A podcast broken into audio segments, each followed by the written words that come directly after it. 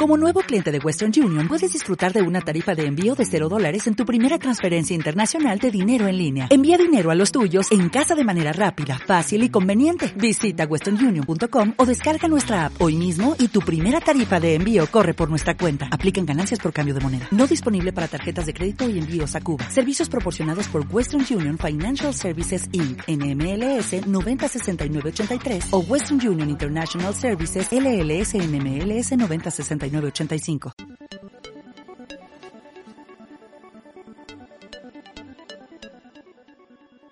Bienvenidos a CCE Valencia Podcast. Esperamos que puedas ser inspirado, desafiado a crecer en tu fe y que puedas ver a Dios moverse en tu vida. Disfruta del mensaje.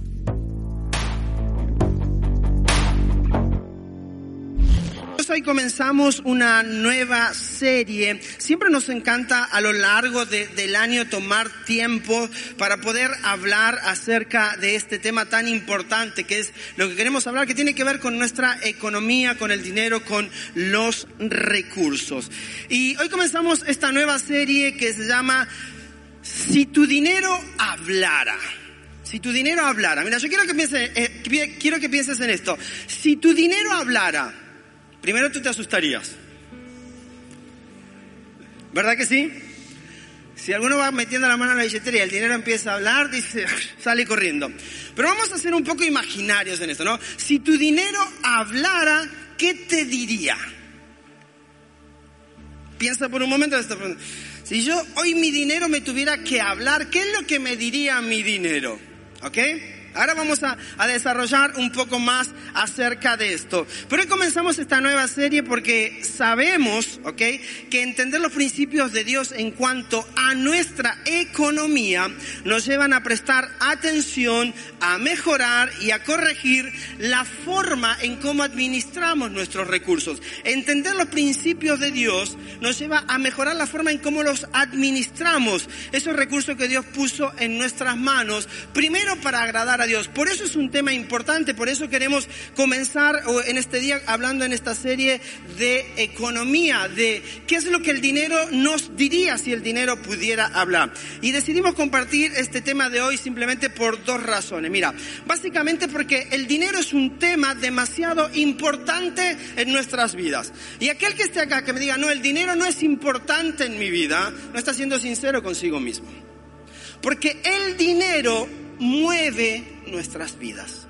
El dinero te permite pagar el alquiler, el dinero te permite comprar la comida que vas a comer hoy o mañana o pasado, el dinero te permite ir al cine, el dinero te permite tener quizás lo que necesitas para proveer a otras personas, el dinero te permite a veces comprarte aquello que te gusta, el dinero es un tema demasiado importante. Y a veces como que esto es tan importante como que es algo que no tocamos o no enseñamos en nuestras iglesias. No es nuestro caso porque siempre hablamos acerca de ello. Y es un tema tan importante en nuestra vida que afecta la mayoría de las áreas de nuestra vida. Es más, el tema dinero es uno de los grandes problemas de divorcios en los matrimonios en el cómo administramos, cómo manejamos, cómo gastamos, esto es mío, esto es tuyo, matrimonios donde cada uno tiene su cuenta separada y es que no, que yo te presté a ti, tú me tienes que devolver y que yo compré la comida y ahora te toca.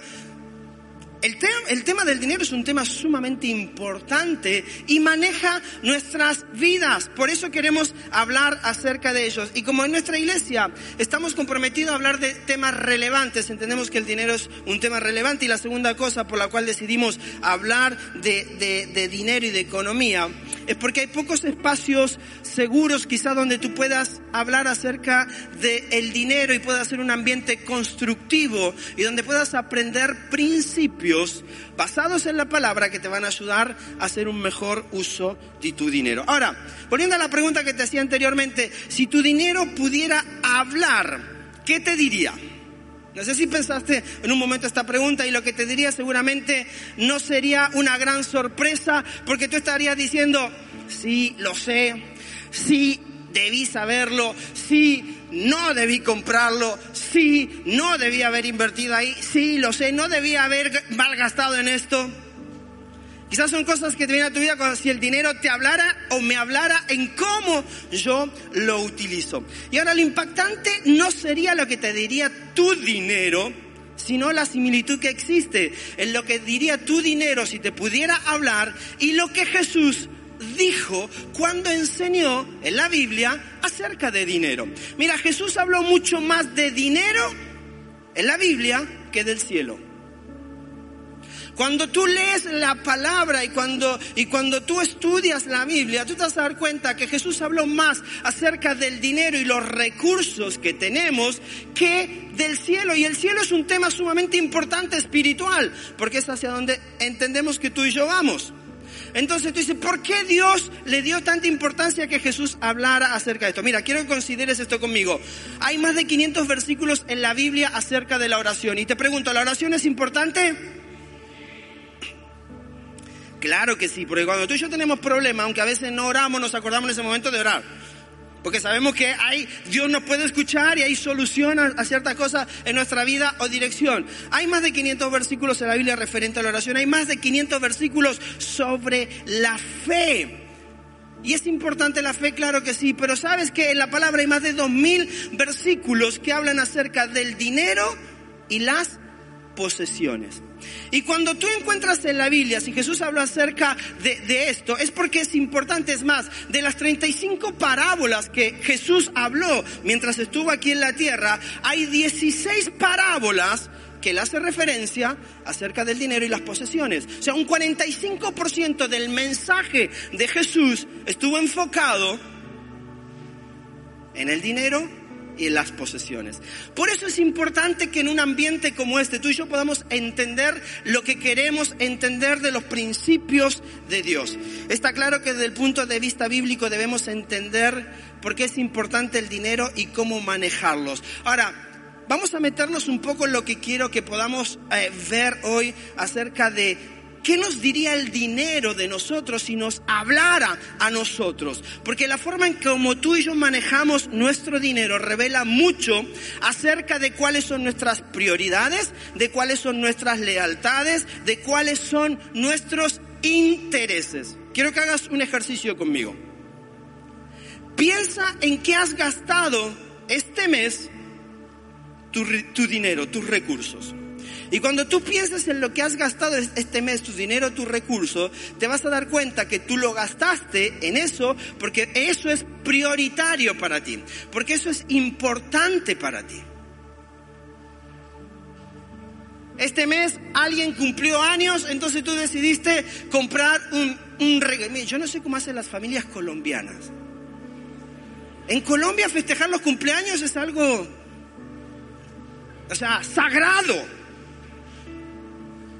Yo digo, pobre aquellos que tienen un montón de familias, menos mal que no soy colombiano.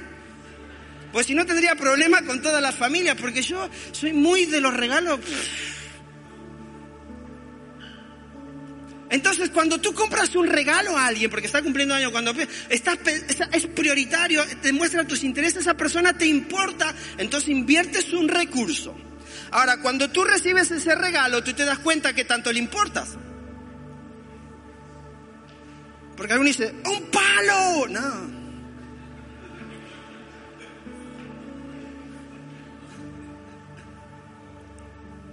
Te dice, desgraciado, ¿te importo esto?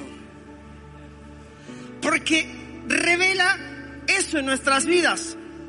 Mira, me, me, gusta porque la forma en que manejamos nuestro dinero revela acerca de nuestras prioridades, lealtades, intereses. De hecho, controla directamente aquello hacia cual nos estamos moviendo y entendiendo de los principios de Dios. Ahora, a lo largo de la, de la, de la Biblia, en el tiempo de Jesús, dije que habían varias parábolas que Jesús habló para enseñar acerca de esto. Y las parábolas fueron lo que Jesús utilizó para compartir una enseñanza a aquellas personas que lo estaban escuchando. Jesús cogía una verdad terrenal para explicar una verdad eterna de una manera simple y sencilla, que cualquier persona que lo estuviera escuchando dijera, wow, es verdad, esto yo lo puedo aplicar en mi vida. Jesús no era aquel que hacía grandes monólogos teológicos, ni que hacía grandes cosas para, para que la gente quedara asombrada diciendo, wow, cuánto sabe, pero no tengo ni idea cómo aplicarlo.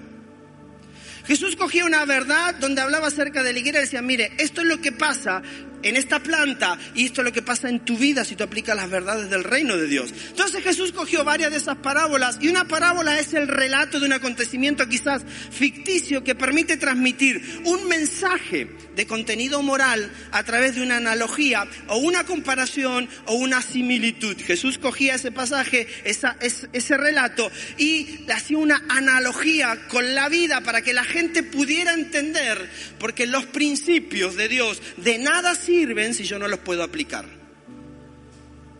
Escúchame bien esto. De nada sirve que yo asista a la iglesia, escuche todos los domingos un mensaje, si no puedo agarrar un principio de Dios, salir por esa puerta y aplicarlo en mi vida.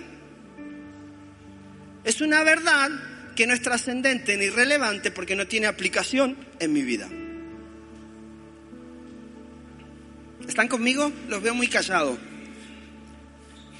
Mira, Dos cosas que no diría quizá nuestro dinero. La primera, la forma en que me usas es un reflejo exterior de tu condición interior si el dinero te pudiera hablar y si tú analizas cómo yo o cómo tú utilizamos nuestros recursos, nuestro dinero te diría, la forma en cómo me utilizas es un reflejo exterior de mi condición interior. Y ahora lo vamos a ir desglosando para poder entender este punto tan importante. O sea, en, en otras palabras, la manera en que utilizas sencillamente un reflejo externo de lo que está dentro de ti. Cómo yo utilizo el dinero no es algo solamente externo, no, tiene que ver con lo que hay dentro de mí, con lo que yo entendí, con lo que para mí es importante, lo que para mí es relevante, eso significa, y eso se da a ver en cómo reflejo o cómo utilizo mi recurso.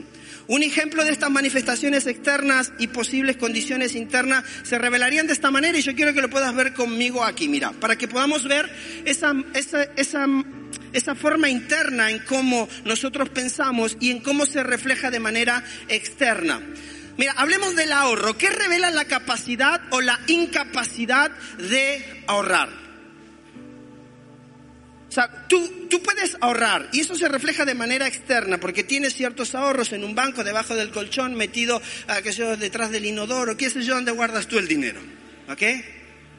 Por ahí lo tienes guardado en algún lugar. Entonces, esa forma externa de cómo tú manejas tus ahorros puede significar responsabilidad, ahorro porque soy responsable. Hay algo interno mío que me dice, yo soy una persona responsable, por tanto voy a ahorrar para los años de vacas flacas.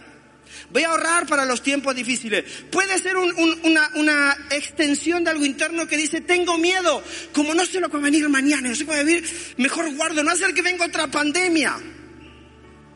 Entonces, ¿cómo? Entonces también puede reflejar miedos, es algo interno que se refleja de manera externa. Puede reflejar avaricia. Acumulo, acumulo, no porque me gusta tener... Es una forma de expresión externa, pero que tiene que ver con lo que hay en nuestra interior. Y puede significar descuido. Ahora, vamos a la segunda cosa. ¿Qué revela la capacidad o incapacidad de gastar? Es algo externo cuando, mira, no hace, no hace falta más que esto se revela mucho cuando tú vas al, centro comercial, ¿verdad? Tú vas al centro comercial y, y, y no vas a decir ves gente, porque si tú estás en el centro comercial tú estás ahí para gastar. Entonces vamos al centro comercial, estamos para gastar y ese, ese reflejo externo de lo que hay internamente puede significar varias cosas. Quizás voy pasando y de pronto, wow, vi oferta al 70%. No me lo puedo perder mid-season, hay que estar ahí. Entonces un descuido de tus finanzas te lleva a gastar porque no has cuidado de tus finanzas. También puede significar compulsividad. Yo sé que acá no pasa eso, pero hay algunos que de 70 al 50 están buscando cada vez que pasan por un lugar exponerse a esos ambientes para qué? Para poder gastar de manera compulsiva. Hay personas que viven eso. Falta de autocontrol, egocentrismo, lo que hay en nuestro interior se refleja en el exterior. O sea, la forma en cómo yo uso mi dinero, la forma en cómo lo, lo, llevo a cabo en mi vida diaria, lo único que hace es reflejar lo que hay en mi interior. Por eso es importante que cuando tú y yo vemos el dinero o nuestros recursos, decimos, ¿qué es lo que, qué es lo que mi dinero me está diciendo? Que soy un compulsivo, que soy una persona que malgasta o que soy una, una persona que sabe ahorrar y que se prepara para el futuro. La forma en como tú y yo gastamos nuestro dinero revela lo que hay en nuestro interior. Y esto es sumamente importante. Hablemos del dar, ¿qué revela la capacidad o incapacidad de dar? Mira, el dar revela quizás generosidad, miedo, orgullo, interés. Yo doy. Porque soy generoso, aprendí a dar todo el tiempo en cada lugar, es parte de mi ADN, por eso doy. Entonces, esa forma externa de expresar la generosidad tiene que ver con algo que hay en mi interior. Yo aprendí que el ser generoso es importante. O quizás algunos dan por miedo. No voy a dar porque si no, va a ser cosa que... ¿Vieron a veces cuando la gente da la limosna en las iglesias católicas? ¿Ok? No voy a dar por miedo a hacer cosas que si no Dios no me va a bendecir porque quizás refleja orgullo. Voy a dar aquí moviendo el billete para que todos vean que doy. Eso también lo habló Jesús, ¿eh? Entonces, como quiero que todos me vean, no, yo voy a dar para que todos me vean. entonces, lo que hay en nuestro interior se refleja en la forma exterior. Por eso es importante que entendamos esto. Si tú quieres saber lo que tu dinero habla acerca de ti, tú tienes que saber en cómo actúa referente o cómo yo actúo referente a los recursos que tengo y en la forma en cómo los utilizo. Es demasiado evidente la conexión que existe y que hay entre lo interno y lo externo. Es demasiado evidente, por eso Jesús quería que aprendamos acerca de esto, porque la forma en que usas tu dinero, la forma en que yo uso mi dinero, es un reflejo exterior de mi conexión interior. Hay una conexión. Mira, ahora Jesús estableció esta misma conexión en sus enseñanzas. ¿Y saben lo que dijo Jesús? La vida interior eventualmente se manifiesta afuera, en todas las cosas. La vida interior eventualmente se manifiesta afuera. Lo hemos hablado en otras ocasiones cuando hablábamos acerca de la serie de verano, eh, de que aquello que te expones de manera constante se termina reflejando en tu vida. Jesús hablaba acerca de ello. Mira lo que dice Mateo 15, 19. Porque del corazón, ¿de dónde salen los malos pensamientos? Los homicidios, los adulterios, las fornicaciones, los hurtos, los falsos testimonios y las blasfemias. ¿De dónde sale todo eso? Del corazón. ¿Y dónde está tu corazón? Dice, no, mi corazón lo tiene mi amada. Mentiroso. Tu corazón está en tu interior. Por lo tanto, Jesús está diciendo, la vida interior eventualmente se manifiesta hacia afuera, porque si todo esto, los malos pensamientos, los y, y quiero hacer un paréntesis acá. Mira, malos pensamientos, homicidios, adulterios, para Dios no hay categoría de pecados, el pecado es pecado. Ojo, cuando yo pienso que aquel es más pecador que yo, porque está en la categoría de homicidio, adulterio. Pero si tú eres un mal pensado, o tú eres una persona murmuradora, estás en la misma categoría.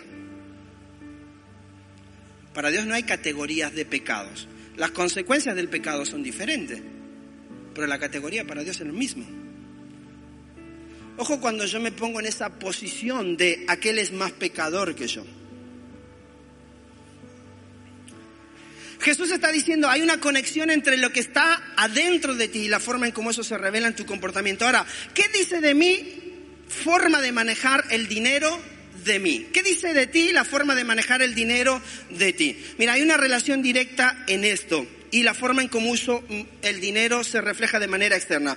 Porque nosotros tenemos esta mentira común que nos creemos cuando se trata del manejo del dinero y es la siguiente. Si yo tuviera yo no sé si esta ha sido tu manera de pensar. Si yo tuviera más dinero o si yo tuviera más recursos, comería más saludable. Si yo tuviera más dinero o tuviera más recursos, entonces mm, tendría el tiempo para ejercitarme. Si yo tuviera más dinero más recursos, entonces podría ser más generoso. Si yo tuviera más dinero o más recursos, entonces sí podría servir a otros porque ya no estoy pensando en el dinero, porque lo tengo. Y esa es una mentira porque sencillamente, y escúchame bien esto, el dinero funciona como una lupa. Di conmigo lupa. ¿sabes? ¿Se entiende esa palabra lupa? ¿Sí? ¿Todos entienden ese término lupa? Ok, el dinero, el dinero funciona como una lupa de aumento. ¿Qué es lo que hace una lupa de aumento? Sencillamente amplifica lo que está dentro tuyo. Entonces, el, dinero carece de carácter. El dinero no es ni bueno ni malo. El dinero toma tu carácter. Entonces, cuando tú y yo hablamos de dinero y de recursos, el dinero es esa lupa, que no es porque tenga más dinero, voy a hacer más cosas, voy a ser más generoso, voy a pensar, no, el dinero único que va a hacer es esa lupa de aumento que va simplemente a aumentar lo que hay dentro de ti. Por lo tanto, si yo soy una persona avara, avara sí, sí, dije bien, ¿no? Avara, no. Ninguno tiene ni idea. Si una persona que piensa en gastar más, vamos a cambiar el término. Soy una persona que piensa en gastar, en gastar, en gastar, una persona compulsiva. Cuando yo tenga más dinero, voy a gastar más. Si yo soy una persona que tengo problemas con la generosidad, que no me interesa a nadie más que yo, cuando yo tenga dinero, el único que le va a interesar más voy a ser, yo. No te va a interesar más la gente porque tienes más dinero. No vas a ser más generoso porque tienes más recursos. Porque no tiene que ver con una cuestión de lo que tienes en tu mano, tiene que ver con lo que hay en tu interior.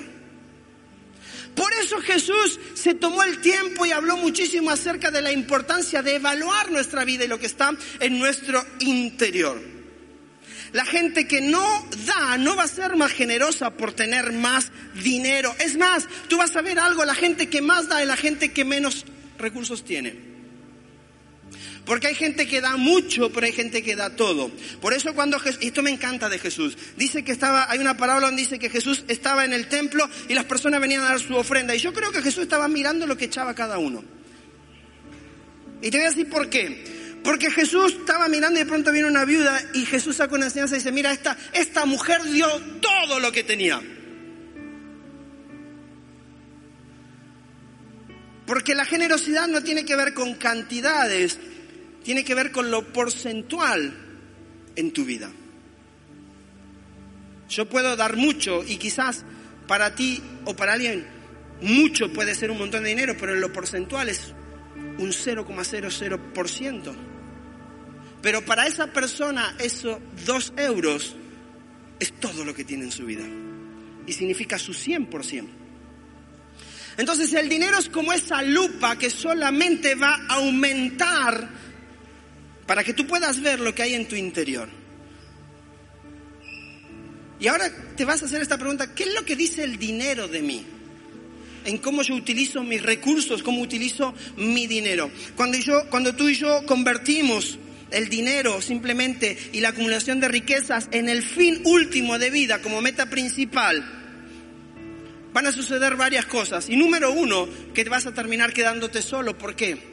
Porque lo único para ti, como pasa en muchas personas, lo único importante es el dinero. Y cuando lo único importante es el dinero, ¿sabes con lo que te quedas al final de tu vida?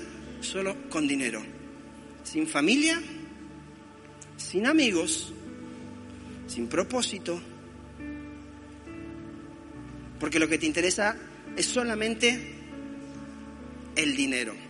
Y ojo, no estoy hablando de que ah, tener dinero es malo, todo lo contrario. No estamos hablando de eso. Qué bueno que Dios te dé y te bendiga y te dé mucho más, porque si tu corazón es el correcto, tú vas a bendecir mucho más. Estamos hablando de examinar nuestro corazón, porque la vida externa eventualmente tiene que estar ligada a la forma interior, a lo que hay en nuestro corazón. Y, el dinero quizás te diría una segunda cosa, la forma en que me usas es un reflejo exterior de tu condición interior, pero también te diría esto, yo puedo agregar significado a tu vida, pero no soy el significado de tu vida. El dinero puede agregar significado a tu vida, pero no es el significado de tu vida. Y eso es importante, porque ser un medio para un fin es lo que hace que cualquier cosa tenga sentido. El dinero tiene sentido cuando es un medio para un fin y no un fin en sí mismo. El dinero tiene sentido cuando es un fin cuando es un medio, perdón, para llegar a algo más grande que tú mismo. No cuando se vuelve el fin en sí mismo. Cuando yo considero un medio para un fin más grande que yo, más allá de mí mismo, entonces encuentro significado y valor para mi vida. Por eso tú y yo encontramos significado cuando utilizamos nuestros recursos como un medio para tocar la vida de otras personas. Y el fin puede ser el que sea. Ayudar a alguien, bendecir, cambiar la historia de la vida de otras personas. Ahí el dinero adquiere un mayor significado. Porque para ti para mí el dinero no es un fin, es un medio. Mira, cuando decides convertirte en un medio para alcanzar un fin, cuando tú decides convertirte en un medio para alcanzar un fin, tu dinero sigue tu ejemplo. ¿Por qué? Porque el dinero carece de carácter, es amorfo. No tiene carácter. Por eso digo, el dinero no es ni bueno ni malo, el dinero va a coger tu carácter. Si para ti el dinero sirve para ayudar, para bendecir, para alcanzar cosas, eso es lo que va a hacer el dinero. Pero si para ti, en tu carácter es, quiero todo para mí, no me interesa nada, por eso grandes familias se destrozan y se rompen por cuestiones materiales. Porque el dinero es tan importante y ese es el fin. Y terminaron quedando solos y perdieron todo lo demás. Mira, hay una parábola, hablando de parábolas, una de las que contó Jesús, ¿ok? En la Biblia hay muchas, hay muchas parábolas, como te decía recién, unas 35 y 16 aproximadamente son las que Jesús eh, utilizó para hablar acerca de recursos y de dinero. Ah, hay una parábola que el domingo pasado la mencioné un poco que tiene que ver con la parábola del mayordomo astuto. En muchas de las Biblias, en las traducciones que tenemos, le llama la parábola del mayordomo astuto. Y esta es una parábola que Jesús contó porque quería enseñarnos algo, quería hacer una analogía con algo de la vida normal, natural, de cotidiana, con una verdad eterna. Entonces Jesús cuenta esta parábola del mayordomo astuto, pero déjame ponerte en contexto para no leerte toda la parábola. La parábola habla acerca de que había un hombre rico que tenía muchos recursos, muchos bienes, y había una persona que administraba sus recursos. Pero se ve que este administrador no era muy honesto. Este administrador no era muy honesto. Trabajaría para el ayuntamiento capaz.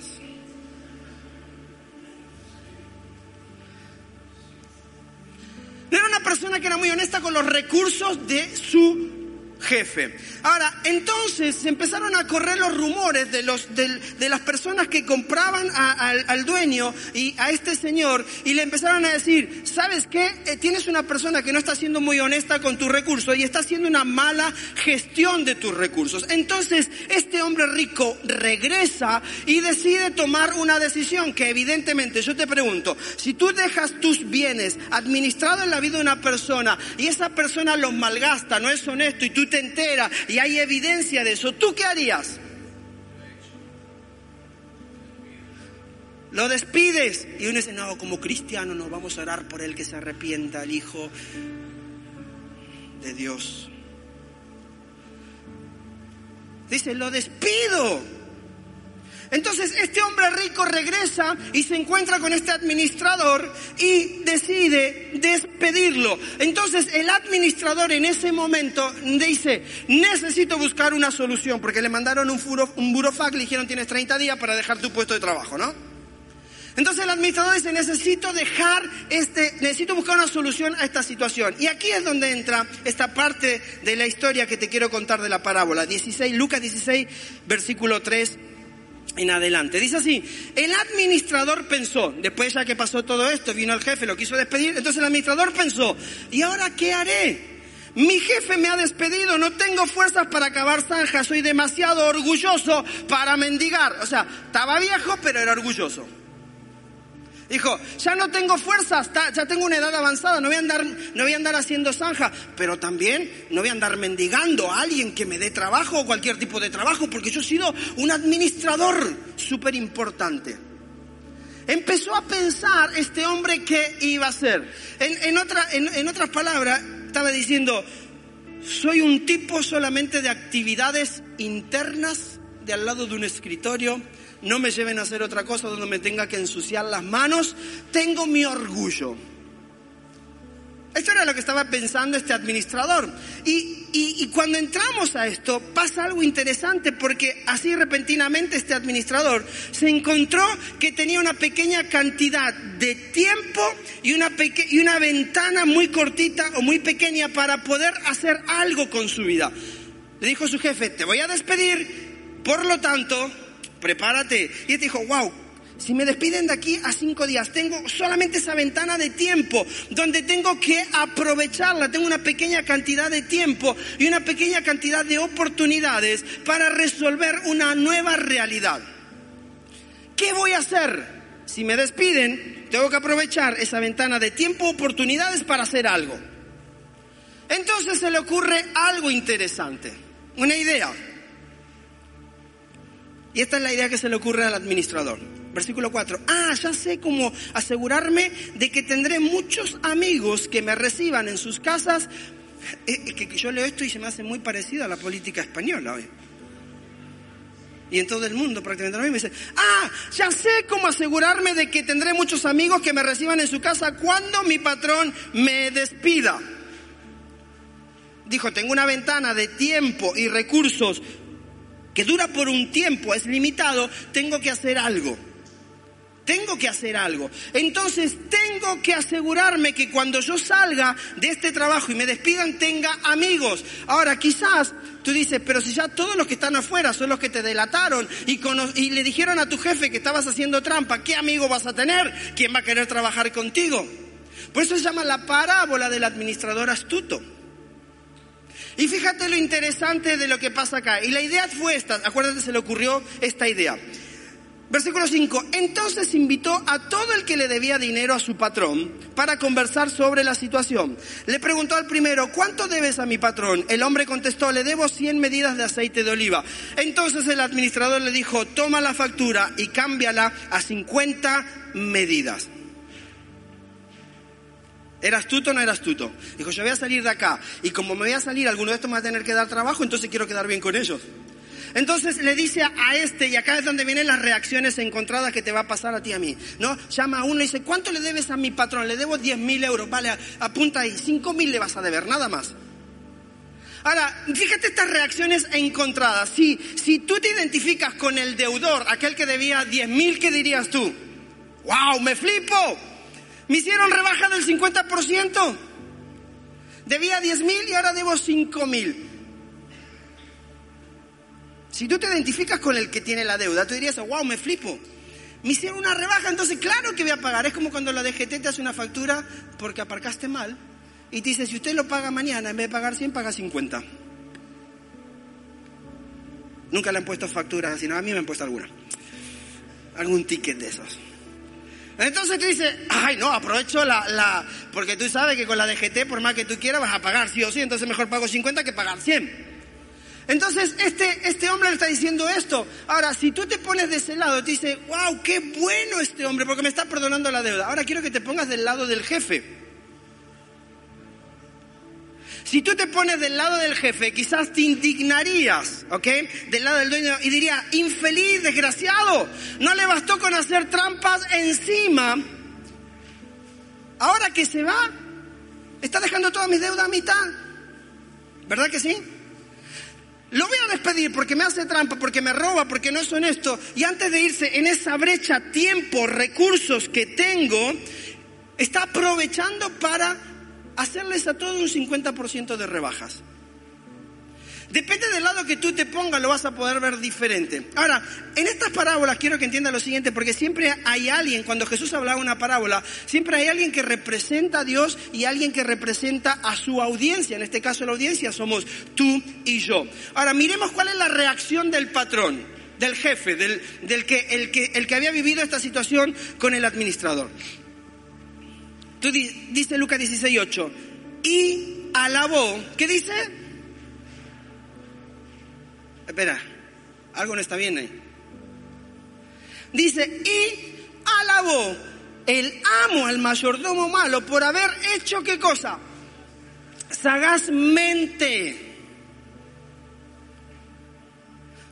El amo en vez de enfadarse y enojarse por lo que había hecho, ya no porque le había robado, sino por ese momento en el que él decidió hacer estas negociaciones del 50%, etcétera, en vez de enfadarse por lo que estaba haciendo, dice, lo alabó por haber hecho sagazmente, porque los hijos de este siglo son más sagaces en el trato con su semejante que los hijos de luz. Y, quiero que entiendas esto.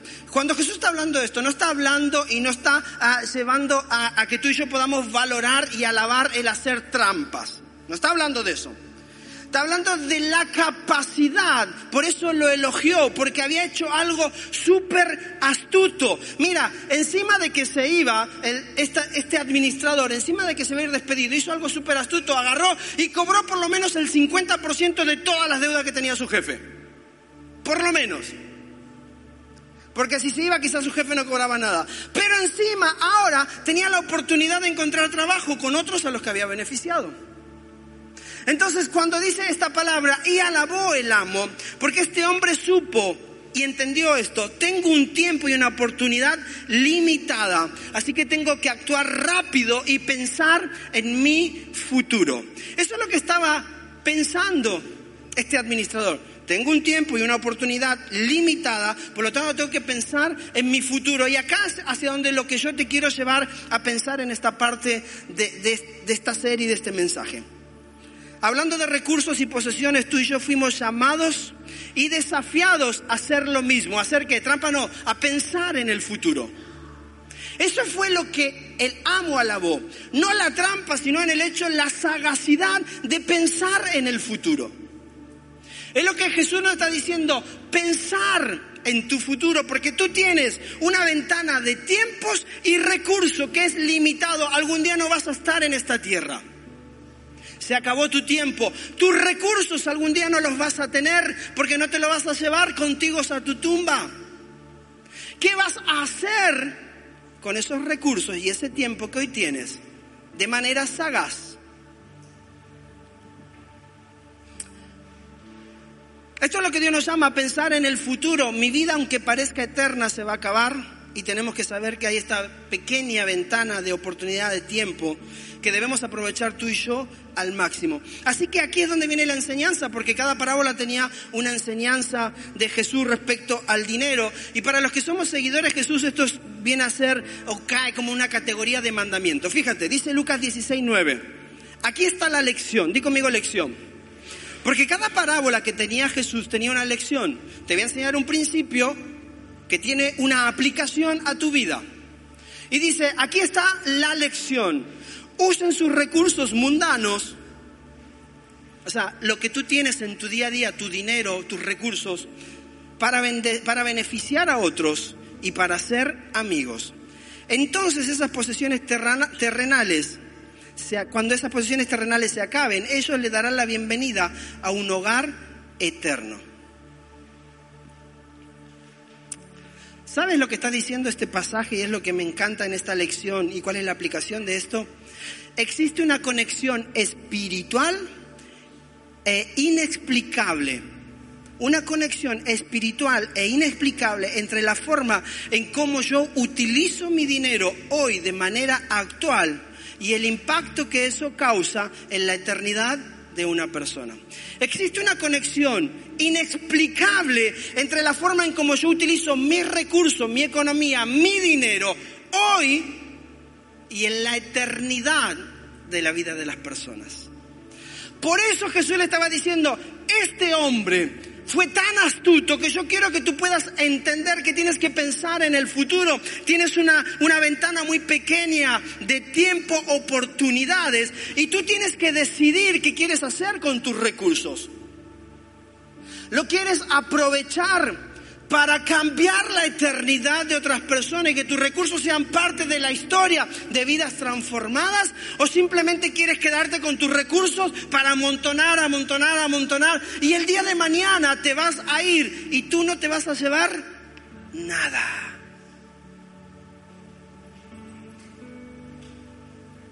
Por eso Jesús estaba hablando acerca de esta parábola, lo importante de esta parábola. Y en lo que nos quería enseñar, esta es la lección de este hombre astuto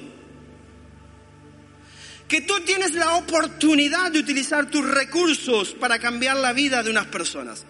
La manera en que manejas el dinero aquí tiene un impacto en la eternidad. Por eso los que somos hijos de Dios, somos seguidores de Jesús, vivimos de acuerdo a sus principios, entendemos que nuestros recursos tienen un impacto en la eternidad de la vida de las personas. Por eso el domingo pasado cuando hacíamos ah, el domingo por África en este lugar, y de paso quiero decirte, ya tenemos de las 200 audiobiblias que nos habíamos propuesto juntar, el domingo pasado juntamos 185. 185. ¿Sabes por qué? Porque en nuestra casa llamada CC Valencia entendemos que los recursos que poseemos tienen un impacto en la eternidad de la vida de las personas. Entonces no es que yo compro un audiobiblia o doy una ofrenda de, yo estoy invirtiendo en la vida de una familia para que su vida, la historia de su vida pueda ser diferente. Y es lo que Jesús nos está queriendo enseñar con esta parábola. Esta es la enseñanza. Porque de acuerdo a Jesús, el dinero es un medio y no es un fin, porque si el dinero es un fin, tú y yo nos quedamos solos, pero cuando el dinero es un medio, tú conviertes tus cosas en historias. Cuando el dinero es un medio, tú conviertes tus recursos en historias.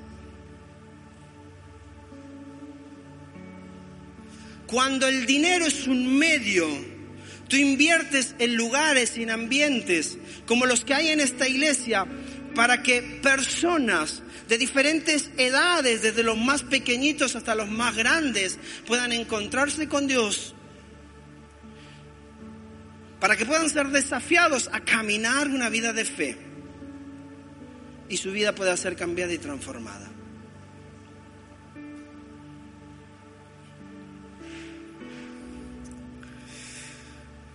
Eso debería llevarnos a nosotros como seguidores de Jesús a pensar, a ver, a interpretar que nuestro dinero, recursos, que el 100% de lo que tenemos no es nuestro, simplemente somos administradores. Ahora yo te pregunto, ¿cómo puedo usar más de lo que tengo como un medio para un fin distinto a mí mismo? Porque eventualmente la forma en cómo utilizas tu dinero es un reflejo de lo que hay en tu interior.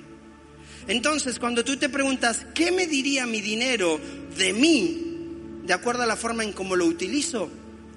Si tú eres sincero, vas a tener una gran respuesta. Te diría que era una persona generosa, una persona que sabe confiar en Dios, o te diría que quizás era una persona que le gusta malgastar y solamente pensar en ella, que no le interesa a nadie más a su alrededor. Porque la forma en cómo utilizo mis recursos tiene que ver con mi condición interior. Porque le dijo Jesús, es de tu corazón donde salen todas las cosas, los buenos y los malos pensamientos, la generosidad o la. Gracias por escucharnos y ser parte de esta comunidad. Suscríbete a nuestro canal y comparte este mensaje con todos aquellos que lo necesitan. Si quieres más información, no dudes en buscarnos en nuestras redes sociales como CCE Valencia.